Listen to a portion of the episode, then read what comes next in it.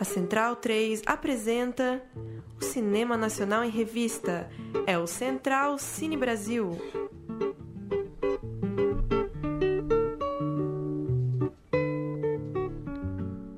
Salve, salve! Muito bem-vinda, muito bem-vindo ao Central Cine Brasil, edição de número 163, gravada nessa quarta-feira, 9 de outubro de 2019 para tratar de dois filmes que estão chegando nessa quinta, 10 de outubro. Hoje o programa é em dose dupla. Conversamos com os realizadores de dois filmes que estão chegando no circuito comercial e a gente bate um papo aqui no estúdio sobre ambas as fitas. A gente vai falar de Greta, do diretor Armando Praça, e também de Luna, do diretor Chris Aze. A bancada tá cheia para falar de ambos os filmes e eu vou dar um olá rápido, daqui a pouco eu passo as sinopses. Tudo bem, Bruno Graziano? Como é que vai? Boa noite a todos. Hoje aqui falando de um filme que é um acontecimento, né? Um filme muito bom chamado Greta. Dale, Murilo, boa noite. Greta que, para mim, já colocou uma cena na história do cinema, hein? Do cinema brasileiro, pelo menos. Que coisa. E Juliana Heredia, tudo bem? Boa noite. Olá, boa noite, bom dia para quem tá ouvindo. E falando de Greta, né? Marco Nanini na sua potência nu e cru, literalmente. Muito bom. Eu vou soltar um trechinho do trailer de Greta e a gente fala sobre o filme e depois vai ouvir também o diretor Armando Praça. Vamos um pouquinho com o trailer de Greta.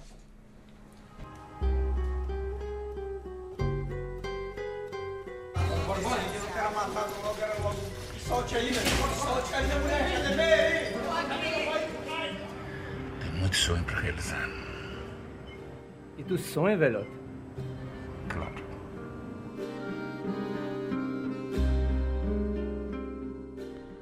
E tu sonha, velhota? Velhota é o Pedro, né? Personagem do Marco Nanini. Vou passar a sinopse rapidinho de Greta. O, o Marco Nanini vive Pedro, que é um enfermeiro de 70 anos que trabalha no Hospital Público de Fortaleza. Sua melhor amiga é a Daniela, uma artista transexual que enfrenta graves problemas de saúde. Quando ela precisa ser internada, mas não encontra leito disponível, o Pedro sequestra um paciente recém-chegado, o Jean, e o abriga em sua casa. Inicialmente, a ideia do enfermeiro é um pouco temerosa, ele tem medo do rapaz. É, que se esconde da polícia, ele está lá no hospital porque ele assassinou um homem a facadas, mas depois acaba nascendo entre eles uma relação de cumplicidade, afeto, de carinho entre Pedro e Jean. O Pedro é o Marco Nanini, o Jean é o Demick Lopes e a Daniela é a Denise Weinberg. O Greta passou por uma série de festivais, chega com grande expectativa ao circuito nacional, acaba de ganhar o Cine Ceará, teve lá no Queer Lisboa, teve em Berlim, rodou bastante o Greta. Que tal é, para vocês o longa do Armando Praça? Olha, o que mais me, me agradou no Greta é porque é um filme sobre amor dentro de uma desgraça, né? Dentro de personagens que estão desgraçados no, no, no literal da palavra, né? Personagens que não têm graça diante da sociedade. Então é um, é um enfermeiro sem a, é, com muito quase que uma Afrodite, né? Um enfermeiro com muito é, vigor sexual, mas que tem dificuldade de, de, de, externar isso e que não tem uma, uma aparência mais mais jovem, atrativa. Você tem um um, um, um, um recém-assassino que também não tem muito para onde ir e você tem uma uma transexual, uma dançarina, uma cantora de cabaré à beira da morte. E dentre esses personagens, esse núcleo, esse universo desgraçado, você tem o amor que salva é, a todos. E além disso, Greta ele também nos traz uma cinematografia, né? uma direção de arte, uma fotografia, uma trilha sonora, uma, uma, um roteiro, uma dramaturgia, tudo, tudo no ponto, né? Tudo, tudo cabendo dentro de um filme que, do começo ao fim, é, te apresenta um universo próprio e cumpre muito bem esse papel. Ou tô errado, Juliana? Não está errado. e na entrevista que eu achei bacana, né, o diretor falar sobre a adaptação da peça, né? e que ele quis fugir dessa linha, né, mais cômica, né, saindo da, da questão da, da caricatura ali do personagem E realmente, né, pensando no contexto todo do filme, né, é, eu diria até que é uma vida miserável ali, né? E, e não tem como rir, assim. Apesar que teve uma cena que me tirou um, um, um sorriso na quando tá ali o Pedro e a Daniele, né? E conversando, ele fala. É, me chama me, me, chamou de Greta Garbo, né? Eu achei eu, me tirou um sorriso, né? Aquele momento. E, enfim. É... Um filme com muito afeto, né? Sim, sim, sim, Apesar sim. Da... É, e até, assim, a gente, né, pensando no, na relação dele, do, do Pedro com o Jean, né? É de afeto, de carinho, mas também tem uma tensão ali, né? Tem uma desconfiança mesmo, Sim. não é tão preto no branco esse Sim. carinho, esse amor, né? Sim. E tem uma coisa que é curiosa que depois o Armando vai falar também, que é pelo fato do filme rodar festivais com a temática LGBT, por ter se propagandeado que o Marco Nanini é, vivia um homossexual, coisa do tipo, às vezes a gente vai com uma expectativa de que o personagem vai ser só carregado nisso, né? Mas tem a, a ambientação do hospital, que é muito legal também, né? É, ele tá ali também numa vida de cargas horárias abusivas, né? De, de uma pessoa já numa idade elevada trabalhando como plantonista num hospital, naquela. é, E mostra, acho que muito bem, foi muito boa, né? A pesquisa do hospital, mostra um pouco a loucura que é um hospital, né? Sim, os bastidores, as né, idas e vindas ali dos corredores e a coisa da velhice, né? Da, de, de acho que esses três fatores assim, o emprego, a, a coisa da sexualidade muito forte, e a coisa de envelhecer, envelhecer sozinho, se prender a poucas referências, poucos amigos. Eu é, fiquei realmente impressionado com a complexidade assim do personagem do Pedro. Tem muita nuance ali para para as pessoas se identificarem, para chamar atenção. É, o filme consegue passar muita verdade em todos os universos que ele aborda, né? Tanto o hospital mesmo, eu realmente achei muito bom a construção de clima, tensão, os casos sinistros ali que acontecem, as pessoas sem dormir, intriga, sexo, tudo misturado ali nos corredores, né? Também os climas de sauna gay, de clube, tudo, tudo muito muito interessante assim. Ele passa realmente um universo meio marginal em que essas pessoas estão vagando de certa forma sozinhas, né? A questão da velhice também me pegou bastante, né? Pessoas estão envelhecendo sozinhas e acabam se refugiando uma nas outras. Bem pontuado, porque disse muito, né, sobre o universo gay, sobre o personagem se, se ter fortes de sexo gay, e como o diretor vai falar daqui a pouquinho, isso é um segundo plano no filme, isso não é o ponto. O ponto justamente é a solidão do personagem principal, da, dessa velhice, dessa perda, vamos dizer, de âmago, de vigor, de elan vital, e que ele consegue de alguma forma, num, num, num caso não óbvio, não comum, não, não belo perante a sociedade, mas que o Marco Nanini, é, eu acho que ele, eu, ele colo, eu coloco ele como uma Afrodite mesmo. Eu achei o filme muito afrodisíaco. E não tô fazendo piada, eu não sou gay, mas eu achei o filme muito, muito atrativo. Eu, achei, eu fiquei muito excitado com as cenas do, do Nanini, porque o Nanini, ele cuida, né? Ele tem, ele, ele tem essa coisa do cuidar e ele trans, transpõe isso. Você realmente quer passar uns dias na casa daquele personagem, porque o, o, personagem ele é muito afetuoso, muito é, carinhoso e você fica muito sensibilizado com ele. Eu assisti o filme ontem e hoje acordei com algumas cenas assim muito belas, né, do daquele daquele ambiente claustrofóbico que é o apartamento, mas que, que transpõe muito afeto assim. Eu acho que o Nanini ele, ele assim como, como, como o Paulo perguntou bem, só adiantando, mas é, pode ser, acontecer um recomeço do Nanini mesmo, né? Dessa, dessa faz, né, a gente não, não faz tempo que não via ele nas telonas, estava acostumado a ver ele como o Lineu da Grande Família e ver ele com um personagem tão impactante, eu acho, eu acho que pode ser um recomeço da sua carreira. Sim, e a gente, vamos, né, a gente vamos pensar, né? É um homem de 70 anos, pobre, da periferia, homossexual, buscando ali o essencial que é o amor e um pouco de prazer, né? Então ter esse, por exemplo, eu não, eu não tô acostumada a ver é, esse perfil, né? Se a gente pensar filmes LGBT e tal, de um homem ali de 70 anos e tal, e com toda a condição que ele vive, condição social, de trabalho, enfim. E tá ali buscando um, um pouco de prazer, assim, né? Na, nessa vida aí miserável que ele tá levando. Olha, eu não sei se eu ficaria naquele apartamento, não. talvez. Mas muito bem ambientado, né? É, Impressionante. sim, né? talvez para tomar um café naquela varandinha ali, falar sobre os filmes dos anos 30. O... A gente fica com essa impressão do Lineu da Grande Família. De fato, a série Sim. durou 15 anos praticamente. É da virada do século, foi até 2014. E o Marco Nanini é, vinha meio sumido mesmo do cinema, né? Os últimos filmes dele já, já remetem a 2010, 2009. O próprio filme da Grande Família de 2007. É, na virada do século ele tá em mais coisas, né? O Alto da Compadecida, Caramuru, Copacabana, Xangô de Becker Street, Lisbélio Prisioneiro. Ele tá numa, numa Carlota Joaquina, ele tá numa turma boa de filmes ali da retomada, mas depois acabou se consolidando e daqui a pouco o Armando vai falar sobre isso.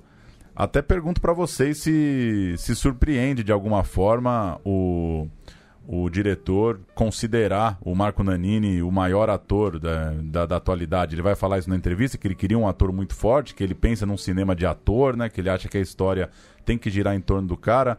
É, vocês se surpreendem com essa resposta dele? Claro que pode ter um pouco de, de empolgação ali, acabou de trabalhar com um gênio também, mas eu confesso que não tinha o Marco Nanini no meu imaginário ali de uma primeira prateleira.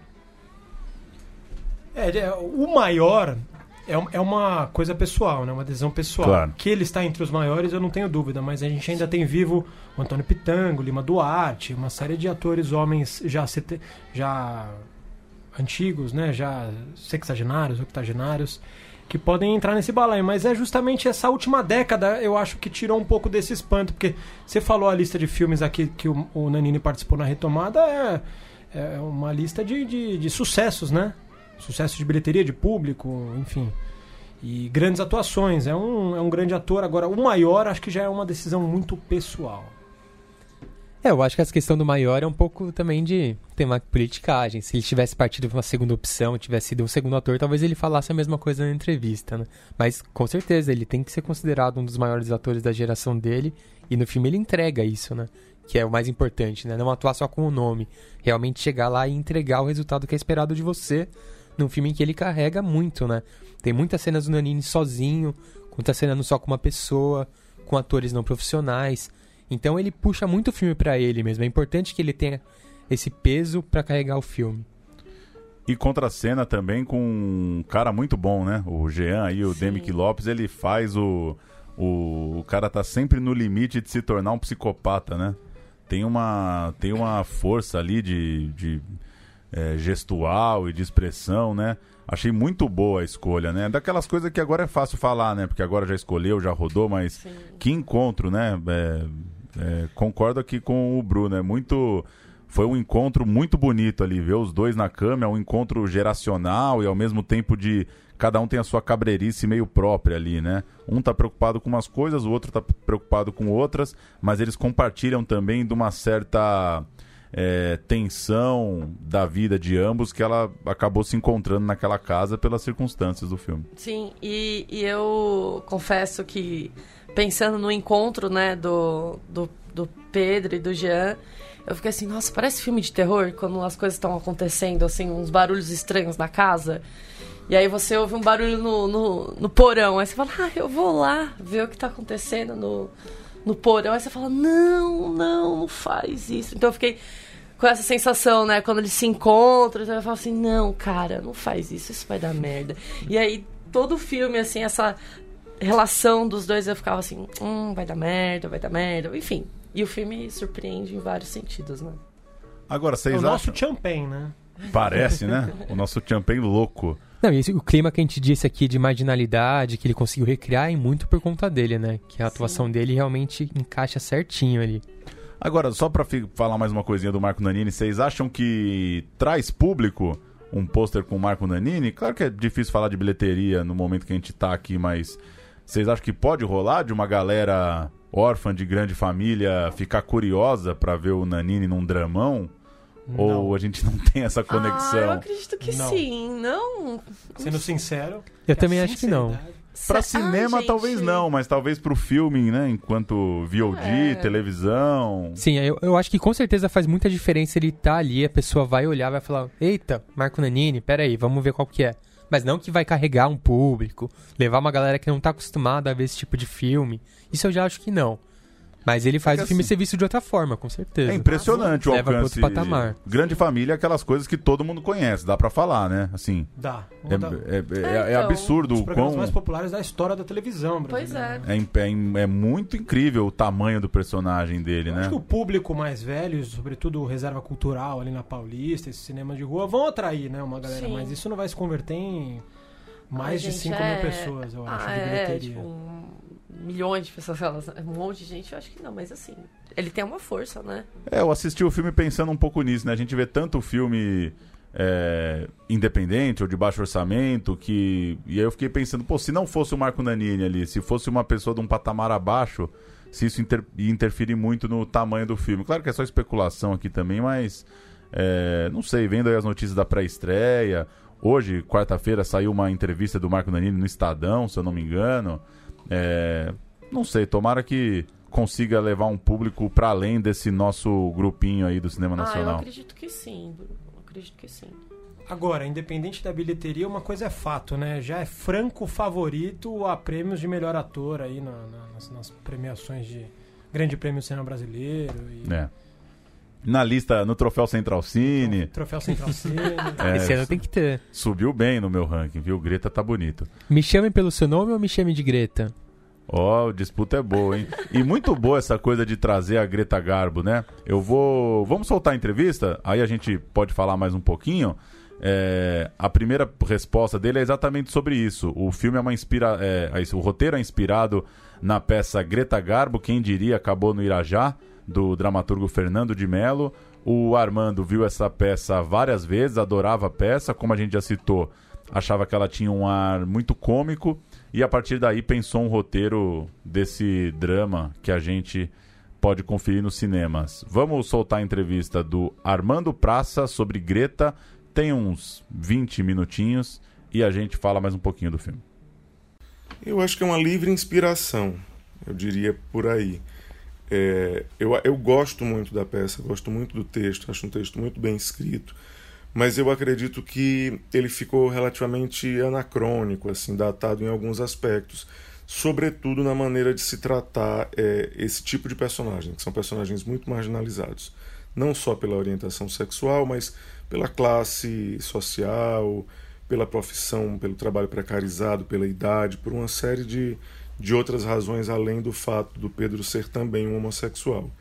É, esse, nesse aspecto especificamente, eu acho que ela ficou mais anacrônica ainda, na maneira de se tratar o personagem homossexual. Ela é uma peça que, pelo menos na- nas montagens em que eu vi, trazia esses personagens de forma muito caricata, é, provocava um riso muito escrachado através do deboche, do escracho.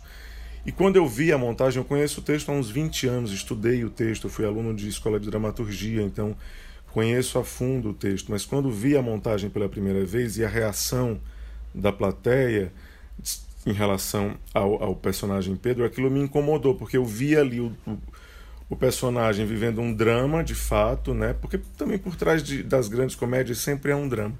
Vivendo um drama de, de querer amar e de querer ser amado, de querer se envolver com uma pessoa, apesar de todos os pesares da idade, das dificuldades da vida. E as pessoas riam muito da maneira como ele conduzia essa aproximação em relação ao, ao ser amado.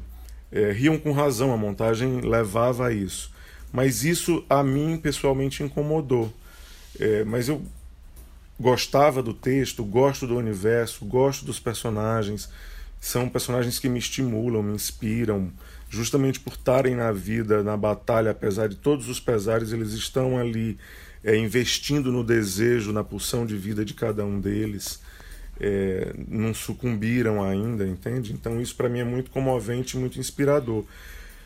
Por conta do respeito todo que eu tenho à peça, do interesse que eu tenho pelo universo e pelos personagens, eu decidi é, fazer uma adaptação em que eu ressaltava é, um certo drama que existe ali por trás da comédia é, e provocava uma relação entre o espectador e o filme que fosse menos de riso, menos de, de da gargalhada, mas mais de identificação e de empatia e compaixão né, nessa relação espectador e, personagem, espectador e obra. A adaptação foi muito nessa direção. E qual que é a responsabilidade de construir um personagem desse? Porque quando você chega para um debate ou quando você chega numa mostra temática de um universo LGBT, coisa do tipo, você tem uma responsabilidade política, de militância, de estar tá representando, de certa forma, essas pessoas. É, como é escrever, construir esse personagem, sabendo o que ele pode representar para essas pessoas, é, seja pelo gênero, pela idade, por toda a complexidade que tem o Pedro no filme?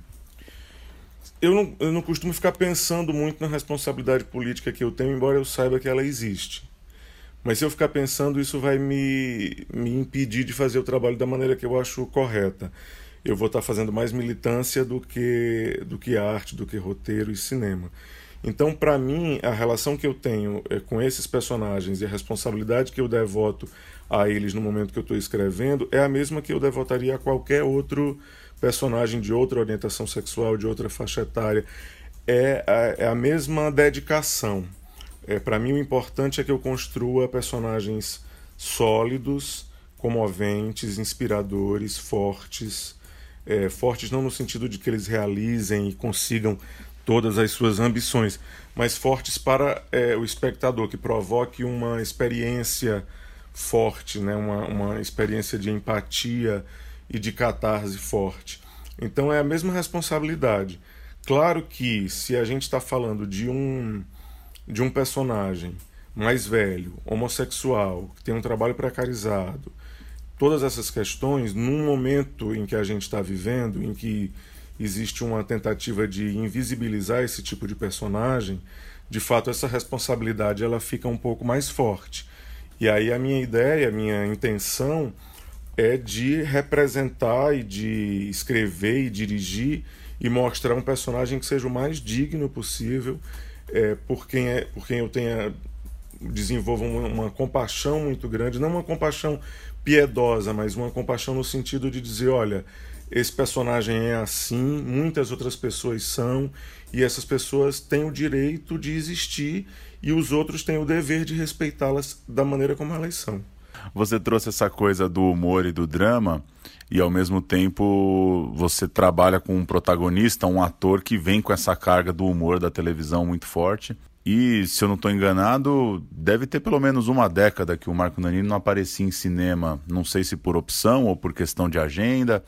É, fala um pouquinho de, de dirigir uma pessoa tão marcante e como foi trazê-lo para o cinema. É, de certa forma, fiquei pensando se de certa forma não vai inaugurar uma, um, um, um novo olhar para ele, talvez por um público mais jovem ou talvez por um público cinéfilo que não tinha tanta ligação com os personagens dele na TV. Como que é trazer essa trazer esse, esse marco um pouco diferente para quem o conhecia da TV nos últimos 20, 30 anos aí? Eu tinha três questões fundamentais e principais na cabeça no momento que eu fui eleger um ator para fazer o Pedro. A primeira delas é que fosse um grande ator. E eu acho que o Nanini é um dos maiores atores, se não o maior ator do Brasil, é, em atividade. É, eu conheço o trabalho do Nanini desde criança, através das telenovelas. Depois ele passou 14 anos fazendo o personagem Linneu no seriado A Grande Família. Acredito que gerações mais jovens só conheçam basicamente o Linneu, embora ele tenha um trabalho brilhante não só em outros filmes, como no teatro principalmente. E eu acompanhei muita coisa dele em teatro e por isso afirmo com muita tranquilidade que ele é, para mim, o maior ator do Brasil em atividade. Para mim isso era fundamental. É, o segundo ponto é que fosse um ator que conhecesse muito a fundo dramaturgia para entender justamente esses processos de transcodificação, adaptação da comédia para o drama, porque tem algumas falas que são absolutamente iguais, alguns diálogos que ele, que ele diz em cena que são iguais à peça e que na peça provocava grande, grandes gargalhadas e riso e que no filme provocam outras reações. Então eu precisava de um ator que tivesse essa sabedoria de pegar aquele mesmo texto, aquela mesma fala e dizer aquilo de uma maneira que comova, que emocione e não que faça rir. E ele tem um grande entendimento de dramaturgia. É, e para mim também seria interessante ter, ter um ator que tivesse desassociado da imagem é, de personagens LGBTQI, entende? Que tivesse. É, em que eu pudesse também, na escolha do próprio ator, é, desconstruir essa questão da identidade de gênero. E ele vinha com sua imagem muito associada ao personagem Linneu, que é um pai de família tradicional, um homem muito correto, funcionário público. Então, de fato, é, o, é o, quase o oposto, em alguns aspectos, é, do, do personagem Pedro. É, sim, faziam 10 anos que ele não fazia cinema. Eu fiz um convite a ele inicialmente através de um e-mail, mandei um e-mail sem avisar para os produtores, porque provavelmente os produtores não me deixariam fazer isso, porque, enfim, nós somos um filme muito pequeno, de baixo orçamento. Mas acho que o Nanini também não estava preocupado com essas questões. Quando eu falei do que se tratava o filme e ele aceitou e me convidou para ir à casa dele para a gente conversar, é, o interesse dele era, sobretudo, num grande personagem. E como ele mesmo diz, é muito raro para um ator de 70 anos, é, com a carreira que ele tem, com tudo que ele fez no cinema, na TV, e, e, no teatro principalmente, ele fez praticamente todo tipo de personagem, de todos os gêneros, de comédia, de drama, enfim, ele montou de tudo. E, e para ele é, chegar aos 70 anos e aparecer um personagem, in, de certa maneira inédito, algo que ele nunca tinha feito, é, para ele era, era muito estimulante, entende?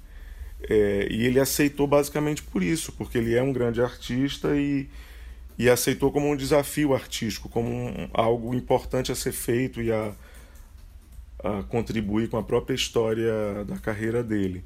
Então, assim, se isso de certa maneira vai trazer o Nanini para um público mais mais jovem, eu não sei exatamente, mas se acontecer, acho que, acho que terá sido incrível, porque é, é muito importante para que as pessoas saibam é, desse ator, da, da, possibilidade que ele tem como ator, da grandeza que ele é como ator e não fique vinculando a imagem dele a apenas um único personagem.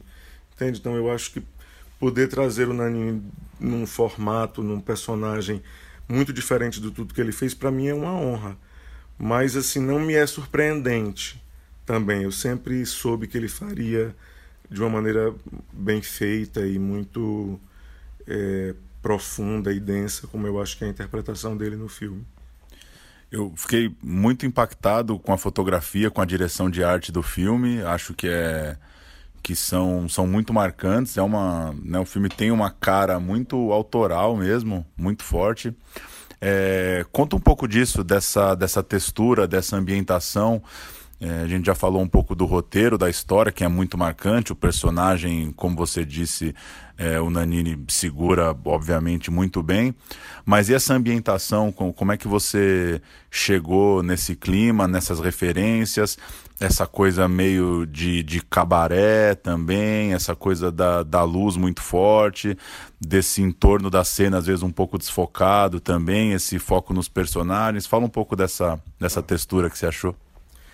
Para mim, assim, essa é a minha primeira experiência no longa-metragem. Eu já fiz alguns curtas e acabei fazendo um segundo longa logo depois. Mas para mim, assim, em todos os trabalhos que eu fiz como diretor, para mim tudo tem que ser filtrado pelo personagem, pelo protagonista.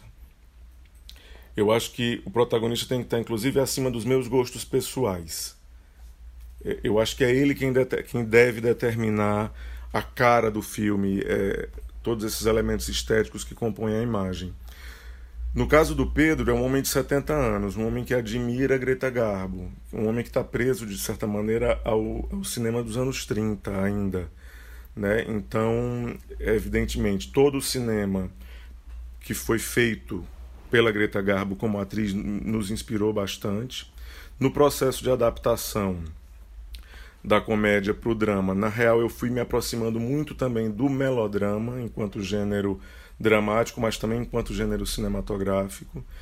E eu fui utilizando muito da gramática cinematográfica do próprio melodrama enquanto gênero cinematográfico que é, surge ali de uma maneira mais, mais é, formal, formalmente falando, surge de uma maneira mais definida ali nos anos 40 pela, pelas mãos do Douglas Sirk. Então, todos esses enquadramentos em que a gente vê os personagens por frestas, ou através de vidros, ou por reflexos, tudo isso faz parte da gramática do melodrama enquanto gênero cinematográfico. Eu fui na fonte lá do, do Douglas Sirk, mas me interessa também muito, como referência, me interessou para esse filme, as atualizações que o melodrama sofreram ao longo do século XX, né? Então as atualizações do Almodóvar, feitas pelo Almodóvar, pelo Todd Haynes e pelo Fassbinder, foram objeto de estudo assim, de referência para o filme.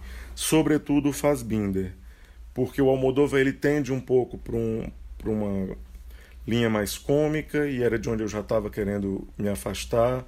O Todd Haynes é muito literal nas suas reinterpretações do, dos, dos melodramas dos anos 40, assim, do ponto de vista estético. E o Fassbinder foi, na verdade, o nosso nosso farol para construir essa, essa imagem, é, juntamente com a dramaturgia e, sobretudo, com o Pedro. Eu queria que tudo viesse filtrado pelos olhos do Pedro. Então a gente escolhe aquela janela 166, que é um pouco mais quadrada, que é como eram os filmes da década de 30. É, a gente faz essa luz mais pontual assim sobre os personagens, destacando eles um pouco do fundo para priorizar a presença do personagem em relação à cidade ou ao cenário. É, a casa do Pedro ela tem todo um cheiro de. parece um museu, assim, né? É uma casa que você sente um pouco um cheiro de naftalina, de certa maneira. Porque é um personagem que, tá, que é um pouco anacrônico, que é um personagem que está perdido no tempo, de certa maneira, e que carrega todos os 70 anos que ele viveu é, no corpo dele, mas também no espaço que ele, que ele habita. Então vem muito daí as escolhas de direção de arte e de fotografia, era ressaltar esse personagem e trazer esse ambiente que é o ambiente, para mim, da cabeça e da imaginação do próprio Pedro. Eu queria saber sua, sua reflexão sobre essas mostras temáticas. É, você participou do Queer Lisboa, é, o próprio TED lá em Berlim também trouxe muito essa repercussão para o Bicha Travesti, para o Tinta Bruta. É, que, qual que é a sua. O que, que muda? Você acha que isso faz parte? De certa forma, pode incomodar o filme ser colocado numa caixinha de, de filme LGBT, algo do tipo? É, você acha que é do processo esses lugares rendem debates que festivais é, como o Cine Ceará, um festival é, mais geral, não, não consegue segurar. Como que é participar desse do Queer Lisboa, por exemplo, de um lugar em que o gênero, a sexualidade estão em primeiro plano? Para te falar a verdade, eu gostaria que essas coisas, assim, idealmente, falando do ponto de vista assim, de uma idealização de como eu gostaria de que o mundo fosse, é, eu preferiria que esses nichos não existissem. Mas a gente não vive no mundo ideal. Então é absolutamente necessário que eles existam. É, talvez até mais nichos devessem existir. Claro que tem questões de mercado é, envolvidas nisso tudo também. É, mas é, talvez se não existissem esse tipo de festival, tipo de prêmio como o TED, esse filme fosse muito menos visto do que ele tem sido visto. Entende? É, ainda existe muito preconceito em relação à sexu sexualidade humana de uma maneira geral, mas, sobretudo, em relação à homossexualidade. Então, ainda é necessário afirmar é, a existência de pessoas homossexuais e a existência e da, da a necessidade da existência de representação dessas pessoas. Ainda é preciso fazer passar por esse processo. Claro que eventualmente um festival ou outro que não que não aborda diretamente o universo queer seleciona o filme, o filme passa como um filme é, convencional, como ele deveria ser, porque a sexualidade humana é muito plural, muito vasta. Mas enquanto a gente não conseguir romper é, essa barreira que existe, esses nichos serão importantes para a gente conseguir afirmar uma identidade e a partir daí conquistar direitos e espaços, entende? É, eu sou homossexual, eu fiz um filme com essa temática, mas eu também me sinto absolutamente capaz e pleno para fazer um filme sobre personagens heterossexuais também, entende? E a, o próximo filme que fiz, inclusive, não tem uma personagem central que seja homossexual. É, eu não pretendo, de certa maneira, construir minha carreira em cima de uma temática única. É, não acho que, que deva me limitar dessa maneira. Eu sou muito mais do que a minha sexualidade. Eu sou a minha sexualidade, mas eu tenho uma série de outras características. Eu acho que assim deveriam ser vistos os filmes também, mas enquanto a gente não chega nessa, nessa situação ideal que eu estava falando no início, a gente ainda precisa desses espaços e precisa fortalecer esses espaços. É, o que está acontecendo, por exemplo, agora no Brasil é, é o inverso disso, né? É uma é um enfraquecimento das políticas de fortalecimento dessas identidades, sejam através da arte, com praticamente com censura, ou com filtros, como estão usando né, essa palavra, é, como também nas políticas públicas de uma maneira geral. Então, mais do que nunca, é preciso afirmar a existência dessas pessoas e o direito à existência que elas têm. E só uma coisa que eu deixei passar: o filme é, publicou uma nota quando do corte da, da verba para viajar, aconteceu com outros filmes também. É, que que, qual que é a seu, sua impressão dessa situação toda? Você acha que é uma coisa mais geral do cinema brasileiro? É, quanto que a questão burocrática pega? Quanto que você sentiu que o filme foi prejudicado por um, uma questão ideológica e aí podemos chamar de censura, eles podem chamar de filtro, o que for. Qual que é o, o balanço dessa, dessa cena que aconteceu aí no último mês? No nosso caso, é, aconteceu uma coisa mais grave, porque o nosso, nosso no, no, no, caso do Greta e do Negrume, os dois apoios já tinham sido publicados em diário oficial. Eles retiraram o apoio de outros filmes, mas no nosso caso existia, já existia publicação em diário oficial. Então, em tese, não poderia ter havido o cancelamento do, do apoio. Por causa disso, pelo fato de que existia a publicação no diário oficial e ainda assim o apoio foi retirado, me parece sim que há por trás dessa decisão um desejo de que os filmes não fossem a Lisboa e não falassem desses temas que são, de certa maneira, entre aspas, proibidos pelo, pelo atual é, governo, enfim, pela, pela moral vigente que está se, de alguma maneira, se impondo é, no Brasil. É, eu fiquei bem assustado porque é, é muito absurdo que um Estado que incentiva a produção e que quando essa produção tem um reconhecimento é, externo e que, e que esse Estado havia, sempre houve, né, até então, um, uma ajuda, um comprometimento do, do Estado em fazer com que esse produto chegue nos lugares para mostrar a produção cinematográfica brasileira, mostrar as histórias feitas no Brasil, contadas no Brasil é, que o Estado recue nesse sentido, entende? Então eu me senti é, de fato prejudicado, assustado. A gente conseguiu ir no final das contas, porque é, quando o apoio da Ancine foi retirado, o governo do Estado do Ceará, isso saiu na imprensa, então a Secretaria de Cultura do governo do Estado entrou com, com o mesmo apoio que a Ancine daria. Então eu fui ao festival, participei do festival, assim como o Negrume também conseguiu ir e conseguiu apoio de outras formas.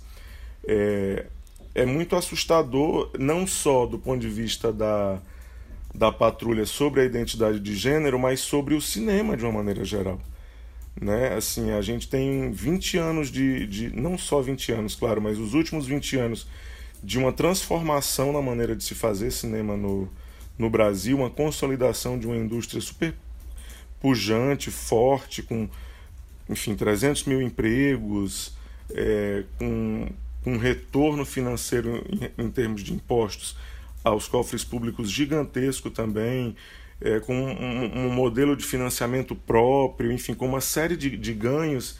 E no momento em que a gente começa de fato a ocupar, né, a gente tem já uma maturidade na produção audiovisual para ocupar lugares que a gente já não ocupa há muito tempo, como festivais importantes, entrar em cartaz em outros países, há esse recuo, né, por, por razões, como você mesmo falou, ideológicas. Então, para mim, é profundamente é, terrível, assustador, porque eu acho que o que está por trás de tudo isso é um desejo de emburrecimento mesmo da população, sabe? Eu acho que esse ataque está sendo feito aos artistas, à produção cultural, mas também às universidades, à ciência, à educação de uma maneira geral. Então eu acho que o que, tá por, o que me parece né, que esteja por trás disso tudo é um desejo e uma vontade de, de é, deixar essa população e as próximas gerações embrutecidas, anestesiadas, para que esse grupo que está no poder consiga se perpetuar, porque educação e arte é o que gera pensamento crítico né, numa população. Então isso é muito assustador, é como se a gente estivesse voltando para uma Idade Média. Assim. É, não sei o que, que vai acontecer, eu lamento profundamente e estou assustado com o que está acontecendo. E agora, como a gente sempre fecha as entrevistas lá no programa, qual que é o seu filme brasileiro marcante, um ou dois, um filme que te deu um estalo, seja enquanto espectador ou seja se realizando mesmo, se entendendo enquanto, enquanto realizador? Olha, eu sou absolutamente fã de uma fase do cinema brasileiro, que é o que os historiadores costumam chamar de segunda fase do cinema novo, que são aqueles filmes feitos no final da década de 70 início da década de 80, que já bebem um pouco na fonte do cinema marginal, que dialogam com as pornochanchadas, que eram as grandes bilheterias da época. São filmes mais urbanos, que já saem um pouco do, do regionalismo do cinema novo original.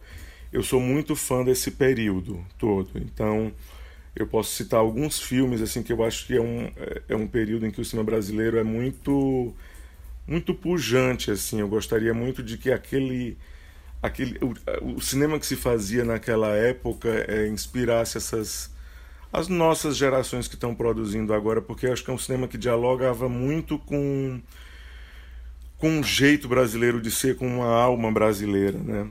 Então eu gosto muito daquele período do Romance da Empregada, do Pichote, do Lira do Delírio, Poderia falar aqui de O Beijo no Asfalto, poderia falar de Amor Bandido, é, as adaptações do Neville e do, e do Arnaldo Jabot às obras do, do Nelson Rodrigues. Todo, todo esse universo assim esse, desse período, esses filmes que eu tô que eu estou citando, e tem muitos outros que eu poderia citar nessa fase. É, tem, nossa, tem alguns que tem o Lira do Delírio, não sei se eu já falei, República dos Assassinos, toda essa, essa cinematografia brasileira é muito estimulante, muito cara. Eu gosto muito dessa fase. E aí, mais alguma consideração sobre Greta? Eu queria só é, trazer para cá uma, a resposta dele a respeito desse, dos festivais temáticos, né? Eu fico muito curioso para me colocando no lugar do diretor, como é estar tá num debate, por exemplo, do Cine Ceará, né? E tá num debate do Queer Lisboa, ou está concorrendo a um prêmio TED lá em Berlim. O é...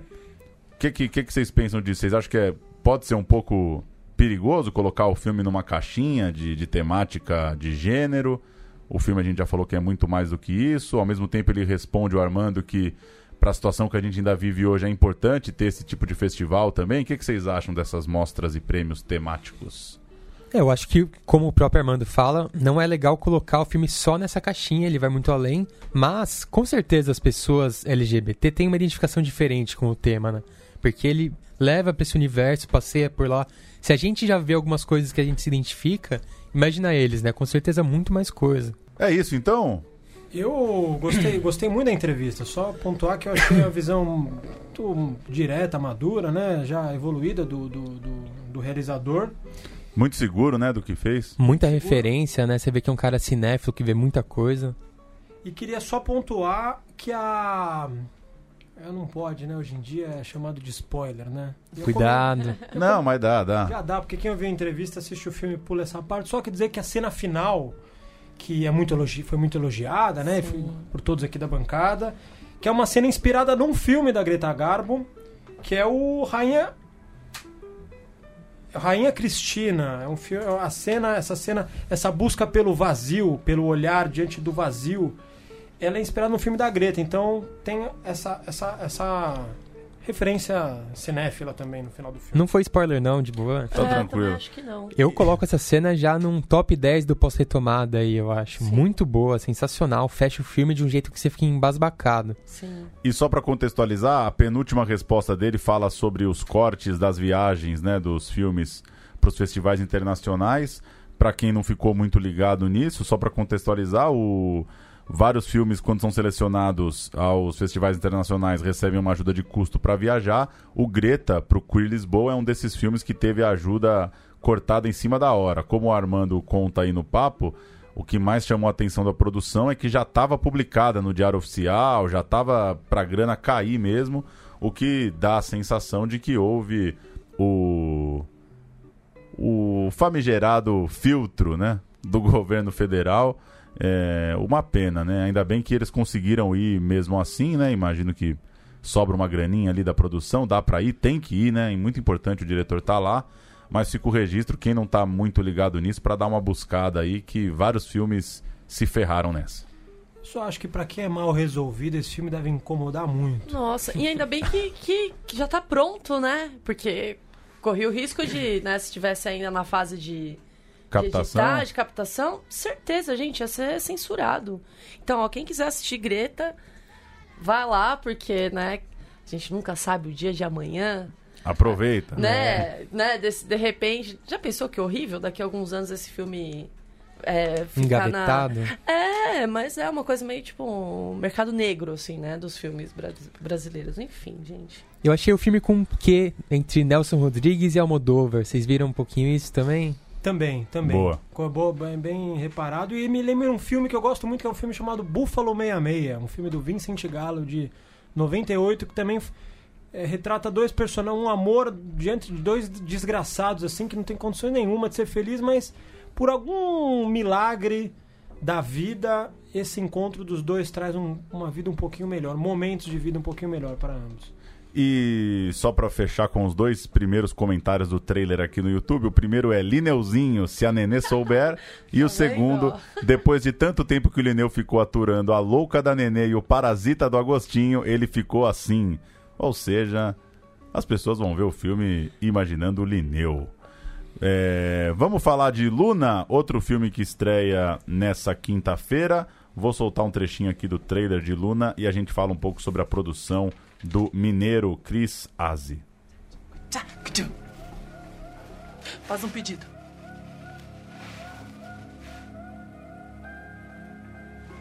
Eu quero acordar amanhã numa completa metamorfose, um inseto monstruoso, enorme, diferente.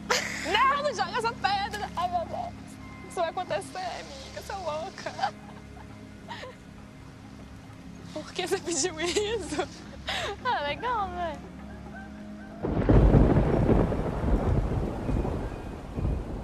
transformar a nossa cabeça. Nosso... Deu pra ouvir um trechinho aí de um diálogo entre a Luana e a Emília, as duas meninas do, do elenco principal aí de Luna. Elas se conhecem, logo desenvolvem uma amizade ainda num, na escola e vivendo as expectativas e emoções da transição à vida adulta, mergulham numa jornada de experimentação e autoconhecimento. Mas esse é um caminho de cheio de surpresas e qualquer exposição indesejada pode trazer sérias consequências. Essa é a sinopse de Luna. A gente vai ouvir daqui a pouco um papo com o diretor Cris Aze, com a Eduarda Fernandes, que é a atriz que vive a Luana, no caso a Luna, e com a Ana Clara Ligeiro, que é quem vive a Emília. É, complexo, Luna, em fala de bullying, fala de estupro, fala de suicídio, é, fala de pedofilia, tem esse clima de adolescentes num contexto escolar que é sempre muito é, quente, né? Muito pulsante. O que, que vocês acharam de Luna do Chris Azi? Ao mesmo tempo, tem alguma coisinha para se puxar do Greta no Luna, né? Que são os dois filmes têm dois personagens que estão ali orbitando, meio fora do mundo que eles estão, né? Um pouco marginalizados e acabam se encontrando e se juntando. Os dois filmes têm esse encontro de pessoas que estão um pouco fora do mundo que elas vivem. Eu gostei muito do Luna, achei. É, o, o Cris vai até citar aí no fim, né? Ele cita alguns filmes que ele gostou do, do cinema brasileiro recente. Ele cita Inferninho, cita, cita Tinta Bruta. Achei que o filme tem esse clima, essas cores, esse. É, essa tem, tem essa tem uma textura de um ótimo filme é, do cinema brasileiro, como essas referências que ele citou. E eu acho que trata. É, eu, eu fiquei muito impactado. Eu gostei muito das duas meninas, acho que elas estão ótimas. Gostei muito da escola, das casas delas, achei que, que a ambientação muito boa e é, go- me, me fez gostar mais de Luna do que de outros filmes que tratam também dessa temática adolescente e de bullying ou de, de crise de, de, de saúde mental, enfim, que a gente poderia citar o Ferrugem, o próprio Tinta Bruto, Aos Teus Olhos, é, enfim, curti muito Luna. Acho que é um que é um filme que rende debate demais. Inclusive o Cris vai falar daqui a pouco como o debate foi quente no Festival de Brasília do ano passado. Sim, eu gostei muito de, de Luna. é, e ele traz praticamente assim dois temas né, principais pesados ali, que é o cyberbullying, o suicídio.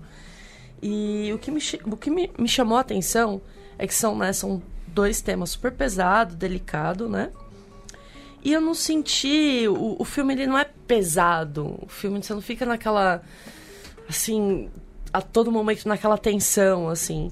É, eu, o que eu achei mágico, assim, do filme é que até a própria. Depois a gente vai ver na entrevista a Eduarda Fernandes, que faz a Luna, né? Ela fala da, da, da questão sensorial, artística que tem nesse filme e que pra mim pegou muito, assim. E, bom, enfim, começando, basicamente é isso, sobre Luna. É isso mesmo, o filme já abre com o pé na porta, né? Logo de cara, Sim, sendo sim, impactante. sim. E, e mesmo assim você não entra nessa agonia, nesse desespero. O filme consegue ter momentos de leveza ali no meio, mesmo já partindo de uma premissa pesada. O... Vale lembrar que as duas meninas elas têm uma diferença de classe, né? Uma é muito rica, a outra vive na periferia. Então tem essa tem essa coisa do encontro também de duas classes, duas meninas se descobrindo ali. E e para entrar nos temas mais agudos aí do filme, o que, que vocês acharam das formas com que o diretor tratou? Ele foi muito questionado lá em Brasília, por exemplo, sobre a nudez, né? É, sempre muito esse debate sempre volta à tona, né? Como tratar a nudez para jovens, é, o sexo, o bullying e acho que a, a questão que sempre surge acima dessas é o suicídio, né? O filme tem uma a personagem convive com esse fantasma aí do suicídio. Bom, eu, é, eu achei que a, a forma como ele apresentou a nudez, e, né, e vamos pensar aqui, né, galera? Nudez feminina no, no cinema, né? Tem várias problemáticas aí.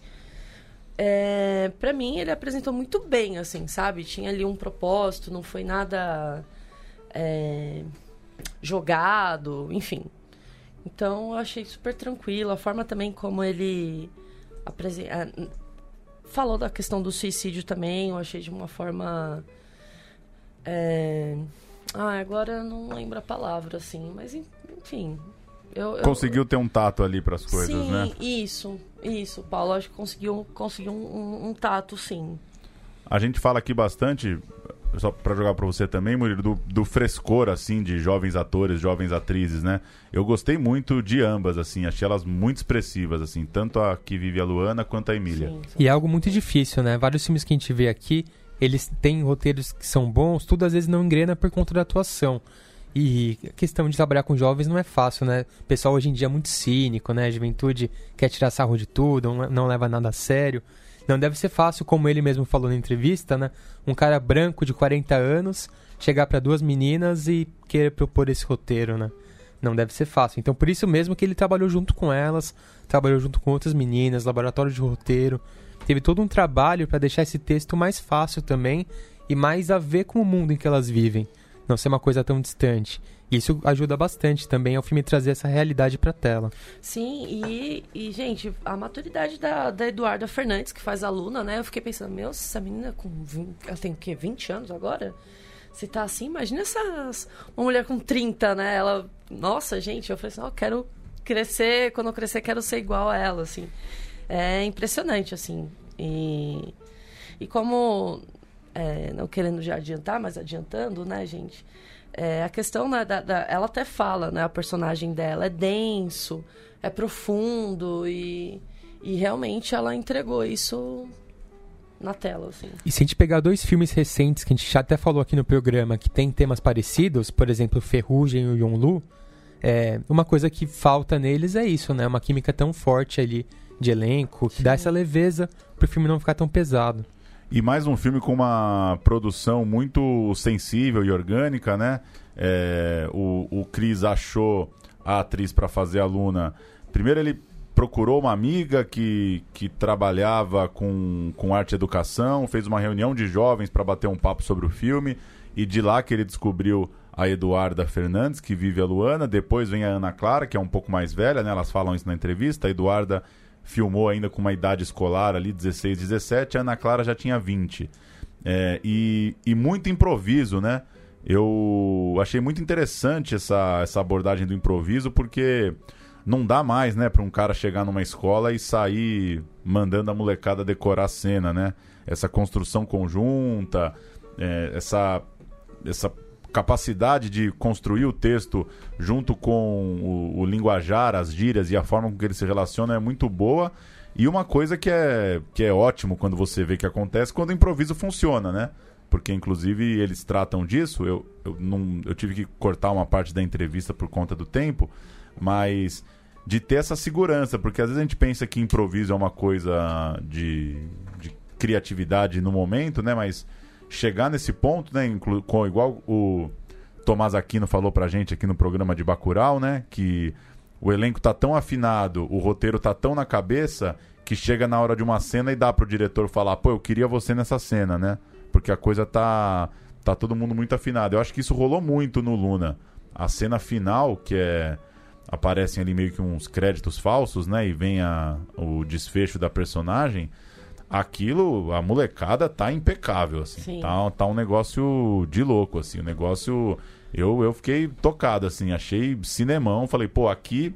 Aqui acertaram a mão, assim, deu certo. Escolheram o lugar certo, a, os segurantes compraram a ideia e as meninas estão muito bem porque é uma cenaça que, por qualquer vacilo, podia jogar tudo a perder ali e ficar um final meio é, artificial, né? É, e assim, bom, a gente já falou aqui, né, que Luna trata de vários assuntos, né? E o que eu queria, né, não podia terminar o programa, né, enfim, sem falar isso. Quando a gente vai falar do cyberbullying, ou seja, o vazamento de, de vídeos íntimos e tal, que é uma coisa que destrói a vida da, da pessoa, literalmente. Então, é, e, e esse tipo de de cyberbullying geralmente são com as mulheres. E assim, é, eu acredito que até os homens aqui dessa bancada, tipo, vai assistir, assistir o filme e outros amigos também que vão poder assistir e falar: Poxa, que chato, nossa, isso é errado, né? Eu nunca vou fazer isso. E aí, assim, é o seguinte, sabe? A gente tem que, tem que trazer o. dar um toque para os nossos brothers, sabe? Do tipo, né? Aquele tem aquele encontro, né, do futebol, do pokerzinho e sempre, sempre vai aparecer alguém com um vídeo, ou de repente você tá na sua casa, do nada vem um vídeo no WhatsApp. E assim, e é, é, importante que os homens devem falar, dar o toque, falar assim, cara, isso tá errado, isso é crime, isso não pode, sabe? Porque é isso, assim, né? Eu sou, eu sou uma pessoa, eu sou feminista e eu acredito que os homens têm que entrar no, no debate também, obviamente, nas suas, né, devidas ali é, proporções, digamos assim, mas é isso, sabe? De, porra, você acha errado? Beleza, legal. Mas dá um toque no seu, no seu brother, sabe? Que, que geralmente um, pode até receber um vídeo e te mandar. Então, assim, é, é uma coisa importante que a gente tem que debater também e trazer homens e, e, e mulheres, assim, para e, e, discutir esse tema, né? Enfim. E isso é uma, uma coisa que é um medo muito presente nas pessoas desde sempre, né? Desde antes da tecnologia existir, isso de ter a intimidade revelada, né? A gente Sim. tinha pesadelo que a gente estava indo para a escola, de repente estava sem roupa na escola. Então essa exposição, essa questão da intimidade revelada para todo mundo é um medo, um pesadelo clássico das pessoas que agora tem essa materialização mesmo, né? Sim. Isso acontece pela tecnologia mesmo. Vamos ouvir o diretor Chris Azi, que fez um filme bem diferente de seus outros trabalhos. Ele é o diretor de um telefilme chamado Cada Dia Uma Vida Inteira e também é o diretor de um dos meus documentários de futebol favoritos, O Dia do Galo.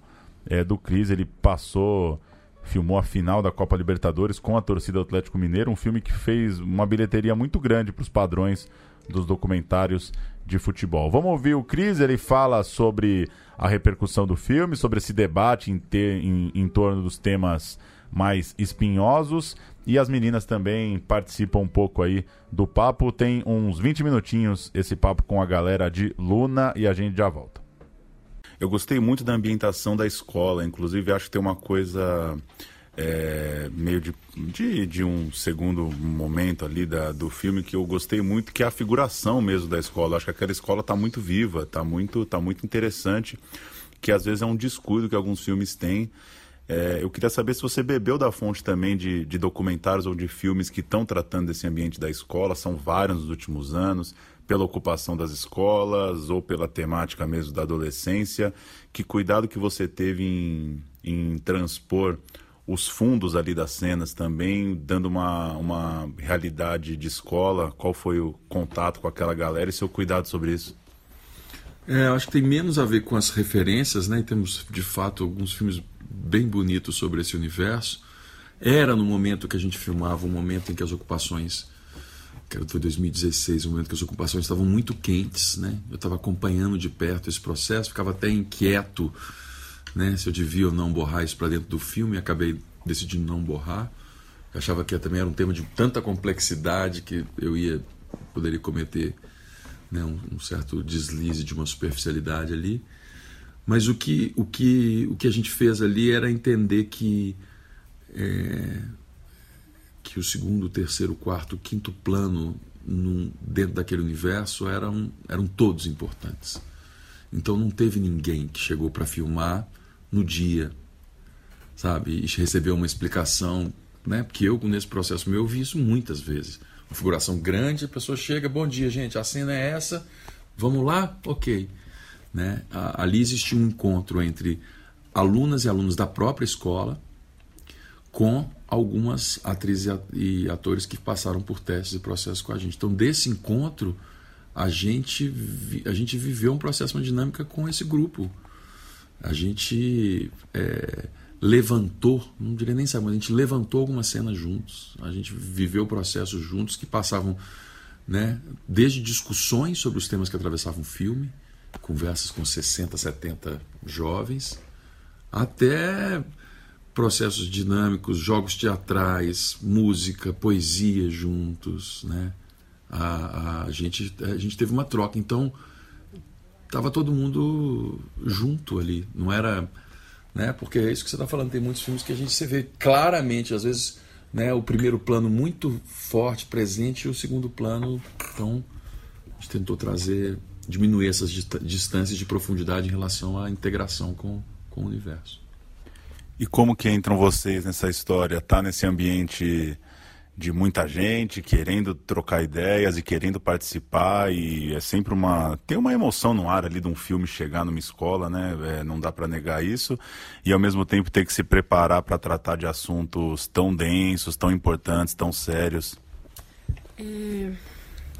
para mim foi muito porque eu gravei eu tinha 20 anos e aí eu já tinha saído desse, desse universo uns quatro anos né e voltar foi um impacto, mas foi excitante ao mesmo tempo, sabe? Muito, muitos jovens curiosos, querendo saber do que se trata e tal, e dando e dando opinião, falando, ah, eu chipo esse casal, não sei o quê. Tipo, várias gírias, várias coisas que eu nem sabia. E, tipo, redescobrir esse mundo, voltar a viver com essas pessoas tão mais novas, assim, foi me deu um um impulso muito que eu tinha que eu, que eu achei que eu tinha perdido assim mas aí eu vi que não foi doido é no meu caso as pessoas estavam na minha faixa etária assim no terceiro ano do ensino médio que era onde eu estava quando o filme foi gravado eu acho que teve uma relação bem tranquila, assim, nesse sentido. É, particularmente, não construí muitas complexidades, assim, na relação com os meninos. Principalmente porque eu acho que, as, que a Luana tinha uma, uma narrativa muito profunda mesmo e densa. Então, eu ficava mais focado naquilo ali, entendendo como que aquilo poderia se manifestar dentro do coletivo, assim. Mas foi super legal, assim, ver os meninos também passando por uma primeira experiência cinematográfica. O ambiente escolar é um ambiente que me interessa, independente disso, assim, eu acho que é um ambiente dentro da nossa trajetória de vida muito decisivo. Então, estava feliz de fazer parte, de levar um projeto tão interessante para aquelas pessoas, para pensar junto com elas temáticas que também as interessavam, assim. É, é isso. Só completando, me veio a lembrança aqui da cena final do filme, é, que, que tinha esse desafio, né?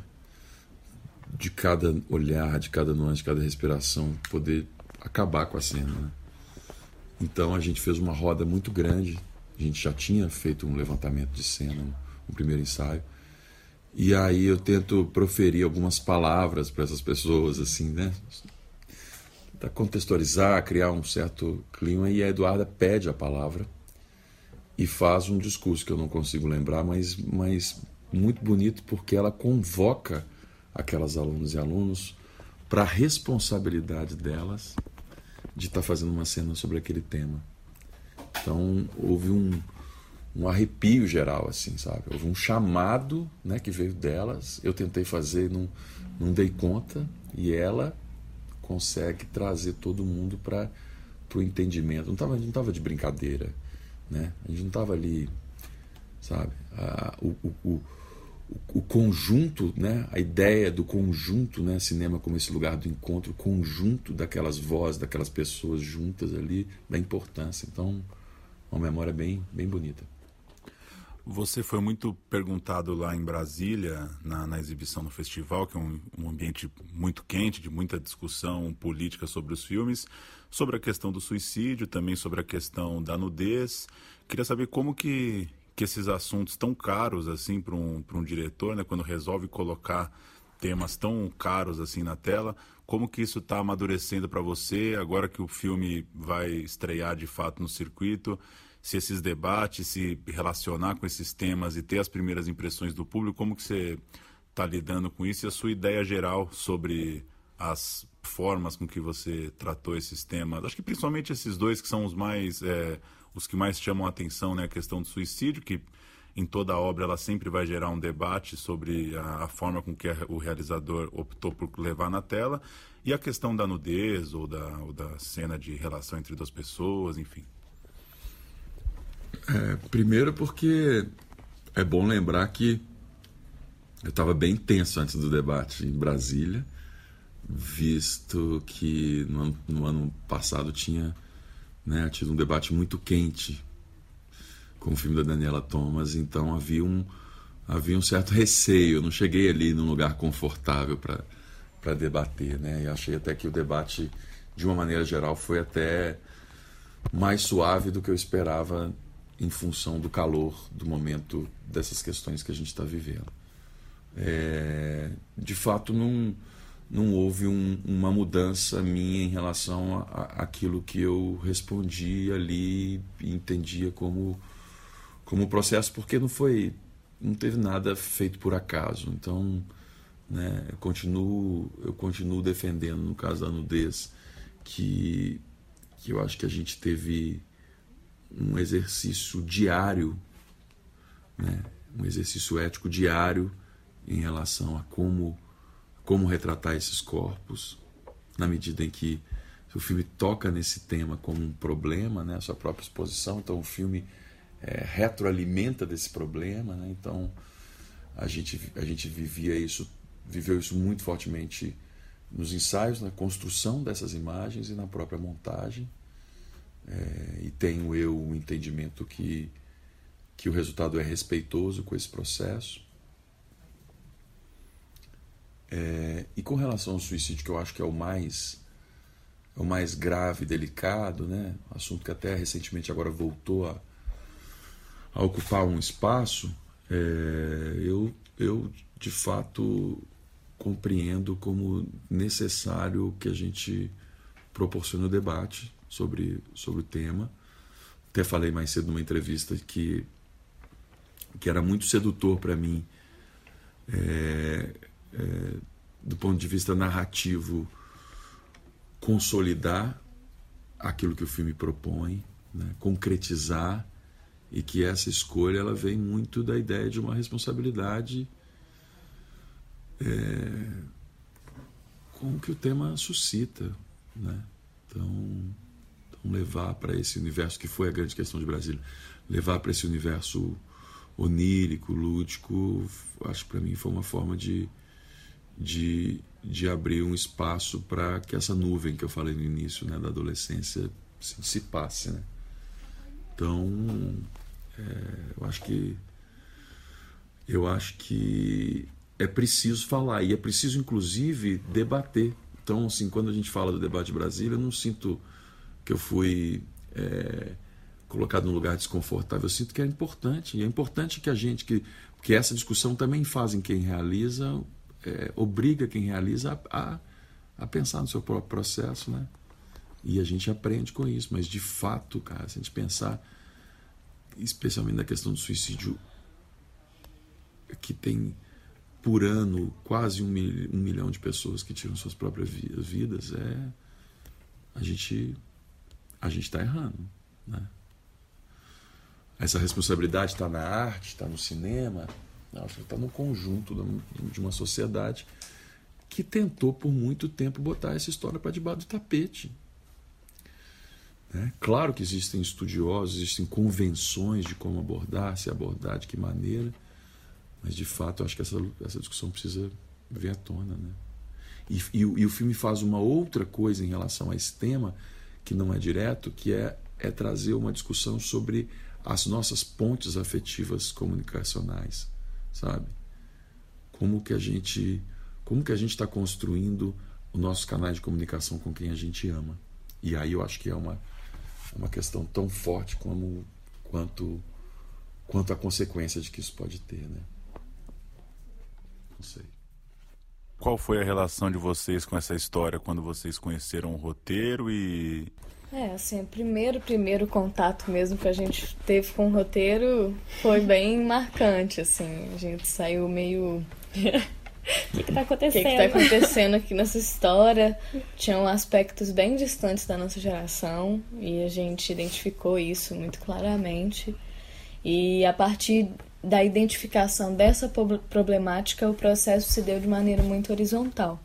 É uma cocriação com Cris, onde a gente teve muita liberdade criativa e influ é, influenciando em coisas concretas mesmo no filme, decisivas. Então, foi muito rico para além do trabalho de atuação poder estar tá com esses profissionais dentro de uma produção cinematográfica onde a equipe estava muito sintonizada, é, poder ter uma reflexão é, intelectual, sensitiva, sensorial sobre as coisas, assim. É, e isso possibilitou que a gente acessasse lugar de potência dentro da atuação.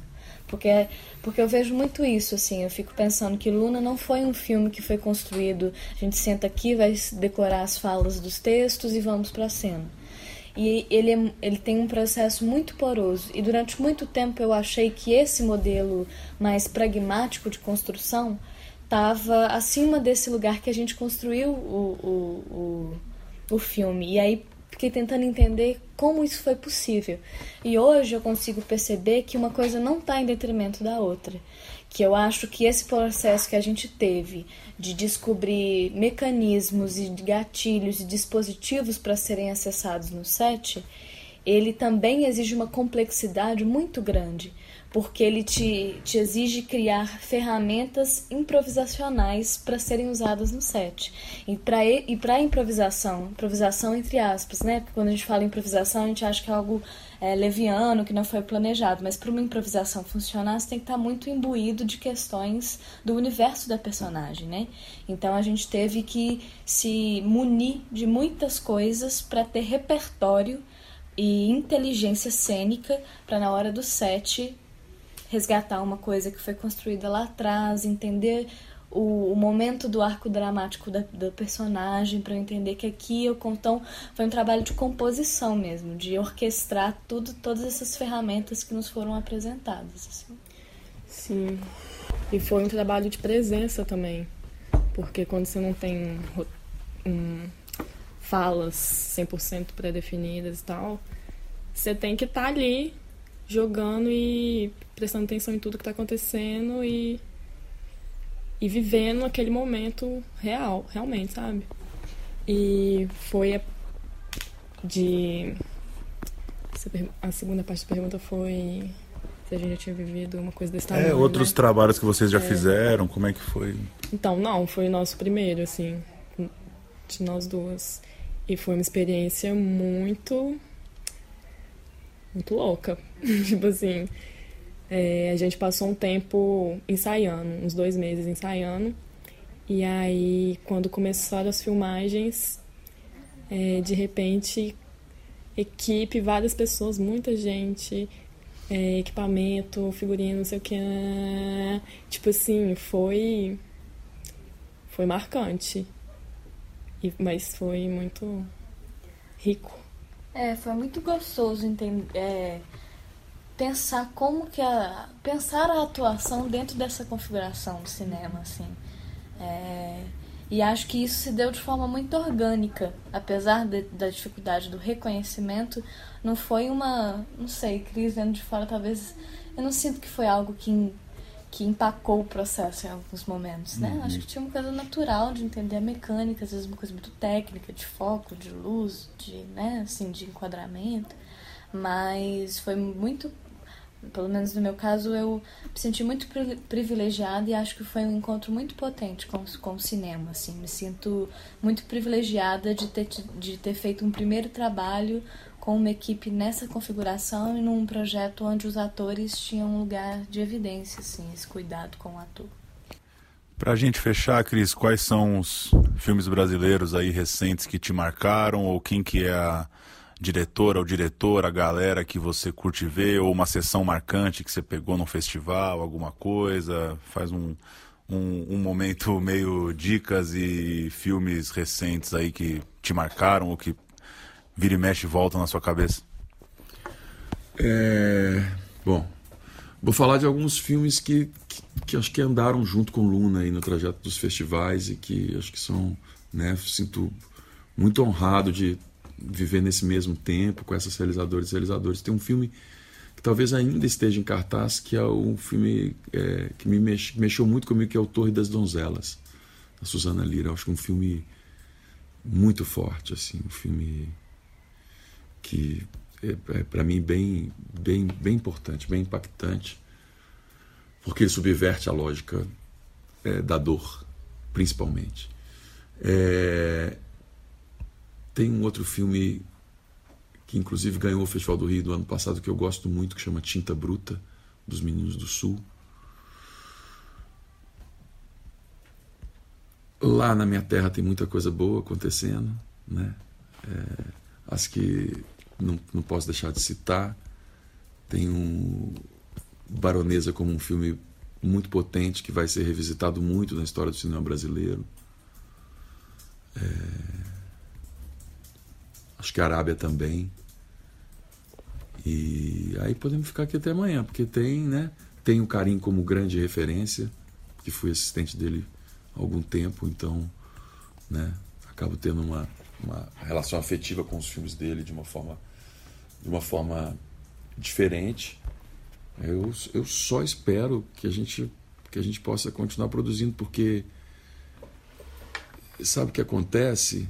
É, eu acho que a gente finalmente começa a atingir um, um.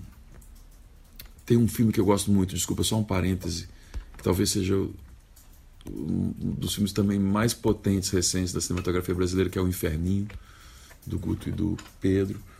Então eu posso ficar aqui até amanhã. E eu acho que está acontecendo uma coisa muito interessante no cinema brasileiro, que é um um, um, início ainda, mas de um processo de maturidade narrativa. É, durante um tempo a gente ficou criando coisas muito potentes, mas que elas viviam dentro de uma espécie de uma bolha é, que se retroalimentavam entre críticos, jornalistas, curadores e público dos festivais. O que eu percebo, inclusive, em alguns dos mesmos realizadores, esses mesmos que fizeram esses filmes, e são filmes lindos, potentes, conseguindo começar a ter uma maturidade que, que permite você ter capacidade de, de, de preservar a sua autoralidade, mas ao mesmo tempo é conseguir conversar, dialogar com mais gente, sabe? Então o que eu espero só é que a gente possa continuar nesse traje, nessa trajetória que já é bonita, mas eu vejo assim, eu vejo muita potência para chegar, sabe? Eu acho que quem vem vindo agora, né, vem com uma com uma referência, uma bagagem de uma cinematografia brasileira recente, né? Talvez eu tivesse na, na minha quando eu comecei cinco, seis, sete nomes recentes à minha geração, não indo lá atrás buscando os, os, os grandes diretores. E agora eu acho que a, molecada que começa tem 20, 30, 40, 50 nomes de, de realizadoras fazendo coisas bonitas. É isso então, Luna e Greta, dois filmes tratados hoje, duas das estreias dessa semana. Nesse 10 de outubro também estão chegando aos cinemas Morto Não Fala, do Denison Ramalho, A Noite Amarela, do Ramon Porto Mota, A Princesa de Emília, do Silvio Toledo, Amor Assombrado, do Wagner de Assis, Eu Sinto Muito, do Cristiano Vieira, Franz Kradberg Manifesto, da Regina Gerard, além de Greta e Luna, os dois filmes que a gente citou aqui. Muito filme, hein? Vocês estão vocês estão dando conta? Não. Estão é, com a listinha aí? Eu e, quero ver Morto Não Fala. E para aumentar um pouquinho, é, vou registrar aqui os filmes da Mostra Brasil. Saiu a programação da 43ª Mostra de Cinema de São Paulo. É, vou ler rapidinho aqui a lista da Mostra Brasil. Muitos nomes conhecidos e muitos filmes que a gente vem tratando aqui nas notícias nas últimas semanas e meses. A Cor Branca, do Afonso Nunes, A Jangada de Wells, de Firmino Holanda e Petros Cariri, Ab, do Fernando Grosten, Abismo Tropical, do Paulo Caldas, Aquamove, do Lírio Ferreira, ainda temos A Imensidão da Noite, do Gustavo Galvão, Alice Júnior, do Gil Baroni, Ana, do Heitor Dália, aos Olhos de Ernesto, da Ana Luísa Azevedo, Banquete Coutinho, do Josafá Veloso, Barretão, do Marcelo Santiago, Breve Miragem de Sol, do Eric Rocha, a gente falou aqui na semana passada, já passou lá em Londres. Carcereiros, a adaptação da série do Belmonte, agora virando filme. Casa, da Letícia Simões. Chão, da Camila Freitas. Currais, do Davi Aguiar e da Sabina Colares. Depois a Louca Sou Eu, da Júlia Rezende. Diz a Ela Que Me Viu Chorar, da Maíra Buller, Encarcerados, da Cláudia Calabi, do Fernando Grosten e do Pedro Bial. Enquanto Estamos Aqui, da Clarissa Campolino e do Luiz Prete. Flores do Cárcere, do Paulo Caldas e da Bárbara Cunha. Guerra de Algodão, novo filme do casal Marília Rugues e Cláudio Marques, lá de Salvador. Indianara, do Marcelo Barbosa. Irmãos Freitas, Novo filme do Sérgio Machado e do Ali Muritiba, diante da biografia do Popó e do boxeador, ex-boxeador Popó e sua família. Macabro, novo filme do Marcos Prado. O Amor da Voltas, do Marcos Bernstein. O Homem Cordial, outro filme que rodou muito aí os festivais do Iberê Carvalho. O Juízo, novo filme do Andrusha Waddington com Fernanda Montenegro. O Paradoxo da Democracia é o novo filme do Belisário Franca. Falamos muito aqui dos outros filmes dele também, já no Central Cine Brasil. Osmar, a primeira fatia do Pão de Forma, é do Ale Machado, um dos grandes nomes da animação brasileira. Outubro, da Maria Ribeiro e do Loiro Cunha. Pacarrete, premiadíssimo filme do Alain de Berton. Pessoas, Contar para Viver, de cinco diretores: o Marco Delfiol, Marcelo Machado, Tatiana Toffoli, Viviane Ferreira e Pedro César. Portas do Céu, do Emílio Maillet. Raia 4, premiado filme do Emiliano Cunha. Sete anos em maio, novo filme do ótimo Afonso Shoa. Tragam-me a cabeça de Carmen M, da Catarina Wallenstein e do Felipe Bragança, uma coprodução com Portugal. E Três Verões, o novo filme da Sandra Kogut com a nossa Regina Casé. Enfim. Olha, um se, listão absurdo. Sim, ó, é se, muito filme. Se, se tiver alguém Ah. que fala assim, ai, eu não sei, eu não, o filme, filme nacional não tem muita opção, né? Olha, É. gente, pelo amor, olha, eu fiquei até tonta com essa lista, assim. E faltaram oito filmes, hein? Caramba, da meu. Mostra, da Mostra Brasil Competição Novos Diretores. No pique, Beco, novo filme do Camilo Cavalcante, do ótimo, é ele, né? do ótimo A História da Eternidade? Ele mesmo. Chorão, Marginal Alado, do Felipe Novaes. Fendas, do Carlos II. O Mês Que Não Terminou, do Francisco Bosco e do Raul Mourão. É... Pacified, eu não sei qual que é o nome em português, do Paxton Winters. Partida, do Caco Ciocler.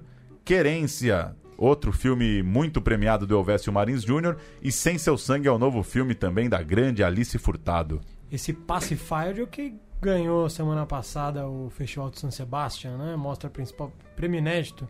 O diretor acho que é americano, mas ele morava no Brasil há uns anos já e produção brasileira. Tem um pouco de Brasil aí.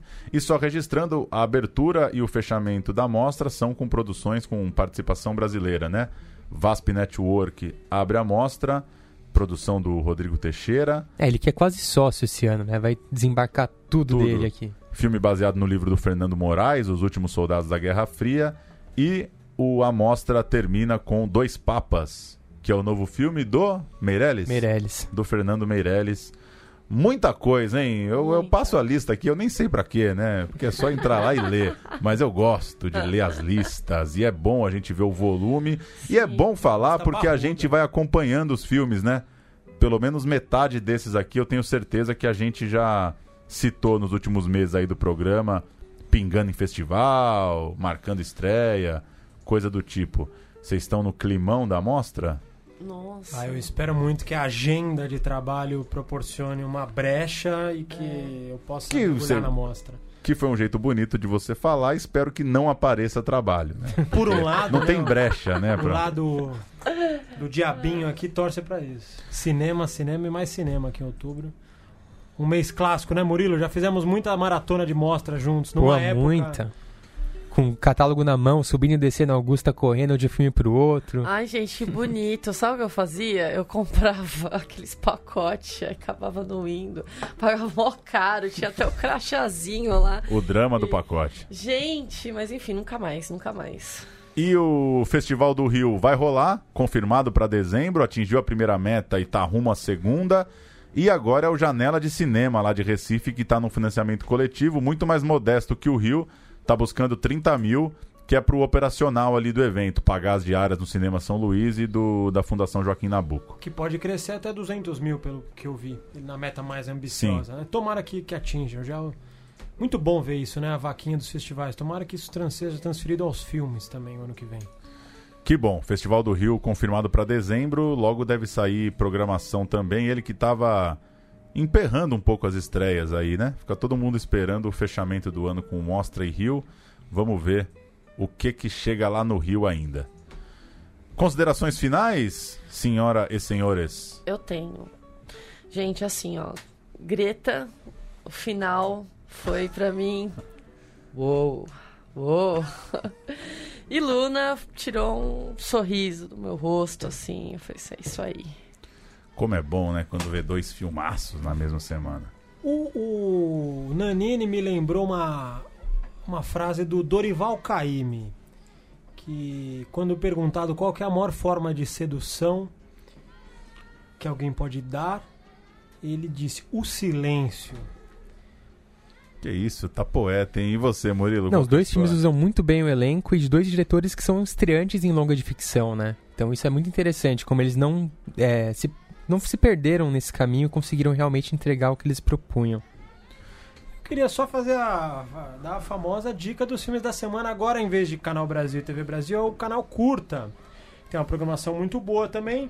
Assisti essa semana o Krenak e o Sonho da Pedra, né? Um documentário sobre o Ailton Krenak, que é um líder indígena mineiro do, da etnia Krenak.